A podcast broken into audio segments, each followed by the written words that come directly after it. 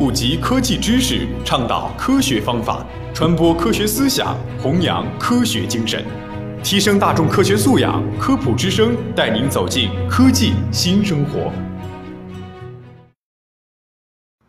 本节目由河南省科学技术协会主办，河南省全媒体科普传播中心与河南工业大学承办。听众朋友们，大家好，欢迎收听本期的生活百科，我是舒瑞，我是一凡。在寒冷的冬季，对于很多南方朋友来说，空调不愧是历史上最伟大的发明之一。大家都知道，夏季空调温度最好设定在二十六度以上，那么冬季空调温度多少度最合适呢？第一，冬天空调二十度最合适。冬季室内空调温度最好调到十六度与二十六度之间，最佳温度是二十摄氏度。有些朋友觉得大冬天的屋里肯定是越暖越舒服呀，调到三十度。实际上，室内温度过热不仅会使空调超负荷工作，严重时甚至会损害空调压缩机，而且不利于身体健康。人们会觉得浑身燥热，眼、耳、口、鼻等处会感觉到干涩。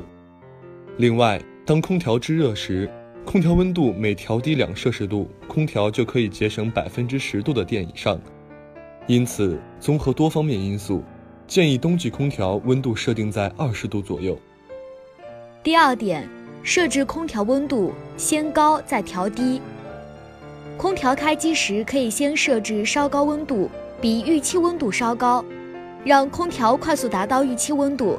等到感觉温度适宜时，再将温度调低，可以改为低风量或节能模式，以减少能耗，降低噪音。第三点，室温低于二十度可开空调。冬季空调制热，只有当设置的温度高于室内温度时，空调才能正常工作。由此可知，在冬季当室内温度低于二十度时，就可以开空调制热了。需要说明的是。开空调不是依据室外温度，而是依据室内温度。第四点，刚开空调时开窗一会儿。开空调后，屋里的灰尘会飘起来，因此每次刚开空调的同时，应先开窗通风几分钟。每季第一次使用的时候，应该多通风一些时间，让空调里面积存的细菌、霉菌和螨虫尽量散发，还应经常对空调过滤网进行消毒。第五点，暖风出风的方向向下吹，热空气比重轻。利用这个物理常识，在空调制热时，让出风口向下，热风下吹。如此一来，吹出的热空气自然会上升，从而令整个房间内整体温暖，制热效果就会大幅提升，节能又减耗。第六点，空调的电辅热功能慎用。空调比起电暖气、小太阳等电器更为节能省电，但要留意一个电辅热的功能。空调开启电辅助加热，类似于电吹风，把电能直接转化为热能，需要消耗很多能量。而搭载电辅热功能的空调一般为老式产品，新机型换热效率更高，无需电辅加热，也可以达到很好的制热效果。建议，除非迫不得已，否则不要开启电辅热功能。第七点，开空调两个小时需要换气。换气除了能稀释密闭房间内的有害气体，也能令环境恢复到一定湿度，让身体逐渐恢复自我调节功能。小空间内约十平米左右，公认较佳的换气周期是两个小时左右。两个小时内如果能换气约十五分钟。就能保持室内空气清新，并且不会增加太多的耗电量，最为环保和健康。第八点，外出一到两个小时别关空调。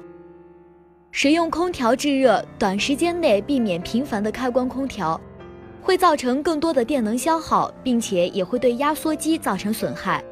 所以，如果短时间内外出的话，没必要关闭空调。第九点，选空调。按照房间面积来，与制冷类似，空调的制热也有面积限制。房间越大，需要选购更大批数的空调产品。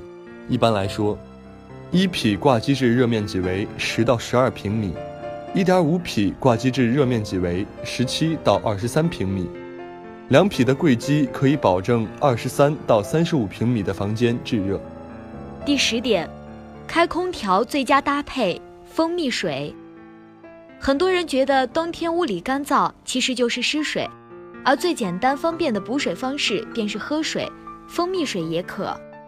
下面为大家普及一下空调的小贴士：一、空调供电应有专用线，在专用线路中应设有断路器或空调开关，供电导线、保险丝都符合有关规定，不能随意更改。第二，为防止绝缘破损造成漏电危险，如有条件可设置漏电保护器，其动作电流为十五到三十毫安。切断时间应不大于零点一秒。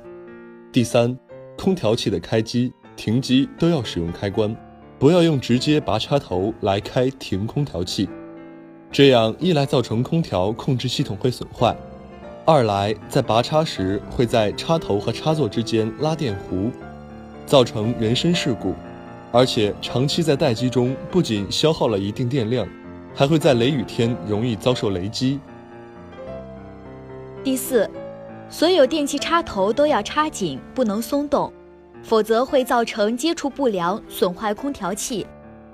第五，住处电表容量不够，一定要先进行增容，切莫抱着侥幸心理，以免因线路不堪负荷而发生火灾。第六，应认真阅读使用说明书，按规定操作，切莫胡乱按遥控器。第七。老式空调机停机后，不可在三分钟内重新开机，否则容易烧坏压缩机。新式空调安装有防止三分钟内重新开机的电路，即使在三分钟内重新开机，压缩机也不会工作。第八，一旦出现异常声响，应立刻关机，切断电源，并请厂家特约维修点或办事处技术人员到场检修。第九，空调器在运转时。切勿对着它喷杀虫剂或挥发性液体，以免造成漏电酿成火灾。第十，电源电压超过了工作额定电压二百四十伏以上时，最好使用空调器以保安全。